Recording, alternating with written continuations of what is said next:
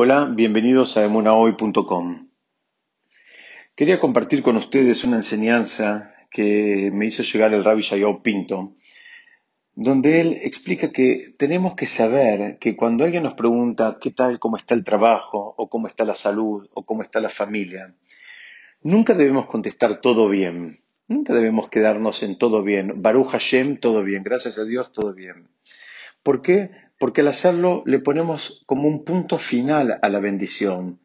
Lo que nosotros debemos decir es Baruch Hashem bien y Besrat Hashem va a estar mejor. Es decir, necesitamos buscar una idea de continuidad a la bendición que, ya estamos recibiendo. Él, aclara, eh, apoyado en muchos eh, comentaristas, en muchos hajamim, que dicen que eh, justamente la persona lo que no debe hacer es darle como un corte a la bendición. Si la persona dice que está todo bien, de arriba dicen, bueno, si con esto le alcanza, eh, suspendemos la, eh, digamos, el flujo de, bendición que le estamos mandando a esta persona. ¿De dónde se aprende esto? se aprende justamente nuestra matriarca Lea.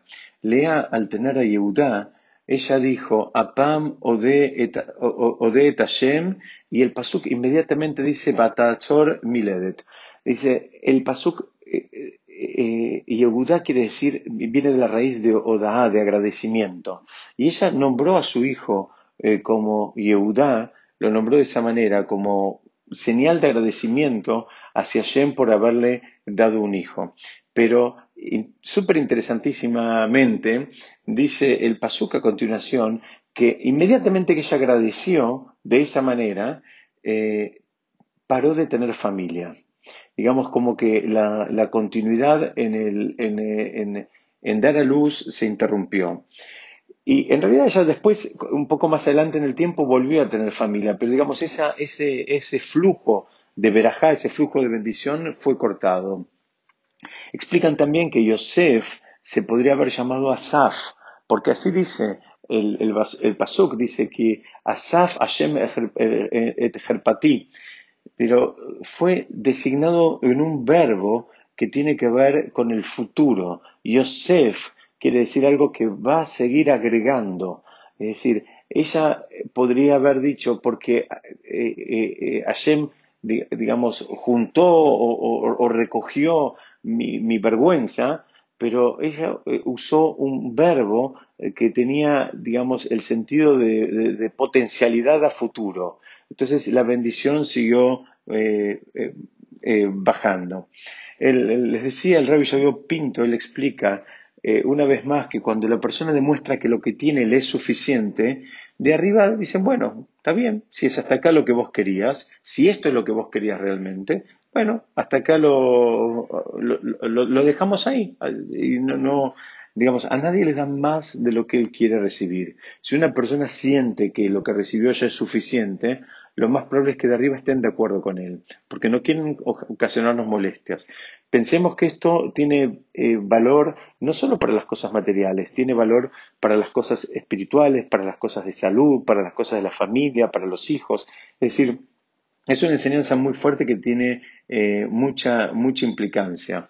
Hay un midrash que relata la historia de una persona que estaba eh, transitando por el desierto. La persona estaba agotada y cansada, con dolores en los pies. Y en un momento le reza a Shem y le dice, si tuviera un burro, mi vida sería mejor. Esa fue toda su tefila, esa fue toda su plegaria, todo su rezo. Cuenta el Midrash que apareció en escena un rey que tenía un burro a quien él quería mucho, pero que se le había quebrado una pata al burro. Entonces esta persona, el rey ve a esta persona y le dice, mira, se me quebró, se le quebró la pata a mi burro tan querido, te pido por favor que lo cargues y que lo lleves hasta la ciudad. Es decir, esta explica el Midrash, dice, esta persona pidió por un burro y se le dio un burro. Lo que él no fue tal vez es de todo específico en qué marco, en qué contexto quería el burro. Y los jajamim, esto parece un chiste, pero no es un chiste. Dicen que uno tiene que tratar de ser lo más específico posible, qué es lo que quiere, o al revés, debe ser lo más genérico posible. Quiero salir del desierto, quiero llegar al otro lugar rápido y, en, y, sano y salvo. eh, en fin, lo que vemos de todo esto no es un juego de palabras, insisto, no es un chiste, sino que lo que sale de nuestras bocas tiene un impacto y eso es lo que debemos aprender. Por lo tanto, cuando nos pregunten, contestemos Baruch Hashem bien y va a estar mejor. Esa sería la forma en que nosotros debemos contestar.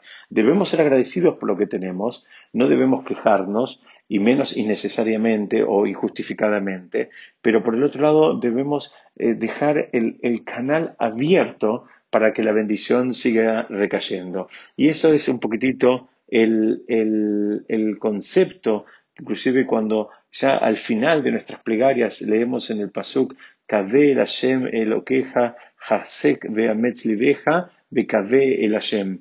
Decimos como dos veces, como que pongas tu esperanza en Hashem que para que fortalezca eh, a, tu corazón y de vuelta pon tu, tu esperanza en Hashem. Alguien podría preguntar si ya acabas de pedir que, digamos, ya acabas de denunciar eso de que vas a poner tu fe, tu esperanza en Hashem. ¿Por qué lo decimos dos veces? Es como un, versículo que empieza y termina con la misma estructura. Y la explicación es lo que acabamos de desarrollar hoy, que justamente es eso, que entendemos de dónde viene la fuente de la bendición, pero a su vez pedimos que esa bendición continúe, pedimos que ese flujo continúe y eh, porque entendemos que es de la única manera en que nosotros podemos continuar disfrutando tanto sea de la salud, de la familia, de los hijos, de los bienes materiales, la única manera de seguir disfrutándolo es que de arriba nos mantengan la canilla de la verajá abierta. Muchas gracias, desde Hashem seguiremos estudiando la próxima.